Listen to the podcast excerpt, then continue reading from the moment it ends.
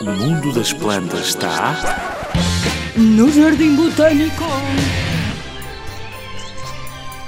Olá, lembras-te de mim? Eu sou a Raquel do Jardim Botânico. Conheces o panda gigante? Uma espécie em vias de extinção que já só existe numa região da China. E o bambu? Uma cana alta com folhas tenras que o panda adora comer. Panda gigante vive nas grandes matas de bambu da China e das quais depende para sobreviver.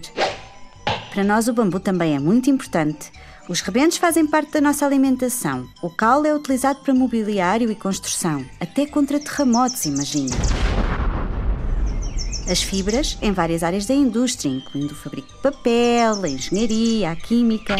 É muito importante a conservação do bambu, que se distribui em todos os continentes, menos na Europa. É uma planta da família dos cereais e por isso as flores estão dentro de uma espiga. Esta espiga só aparece uma vez na vida da planta. O bambu vive cerca de 100 anos e, quando tem mais ou menos 70, produz a flor. No entanto, como os bambus também se podem reproduzir, crescendo a partir do mesmo caule subterrâneo, acabam por ser praticamente colonos uns dos outros, ou seja, produzem a flor todos ao mesmo tempo e também morrem todos passados alguns anos. Panda gigante sabe que quando encontra uma mata de bambu em flor, tem que começar a procurar outra para alimentar os seus filhotes no futuro. É uma relação planta-animal muito importante, como tantas outras.